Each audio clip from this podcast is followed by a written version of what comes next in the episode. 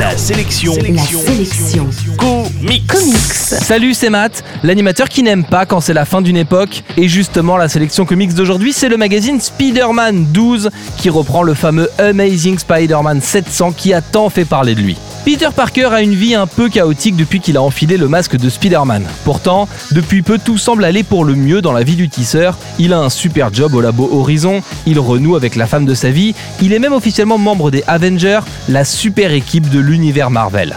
Pourtant, il est appelé au chevet d'un de ses pires ennemis, le Docteur Octopus, et tout va se compliquer pour aboutir à un twist qui l'empêchera de reprendre le costume de Spider-Man.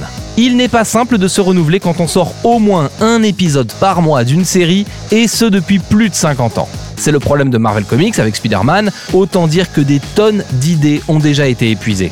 Pour marquer le coup lors de la sortie américaine du numéro 700 de la série Amazing Spider-Man, les Américains ont choisi de commettre l'impensable en arrêtant purement et simplement la série, tout en annonçant que dès le mois suivant, Spider-Man continuerait, mais sans Peter Parker. L'histoire a pas mal fait jaser sur internet, certains crient au scandale, et s'il faut reconnaître que ces épisodes ne sont pas la meilleure histoire du siècle, ils sont magnifiquement illustrés par Humberto Ramos et vont marquer un tournant dans la vie de Spider-Man qui reviendra donc dès le mois prochain mais sous une forme inédite.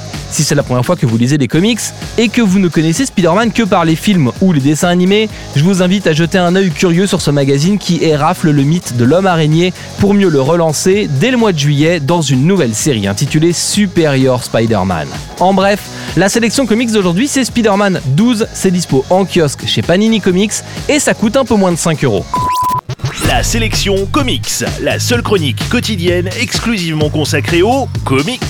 Info et podcast à retrouver sur la sélectioncomics.fr.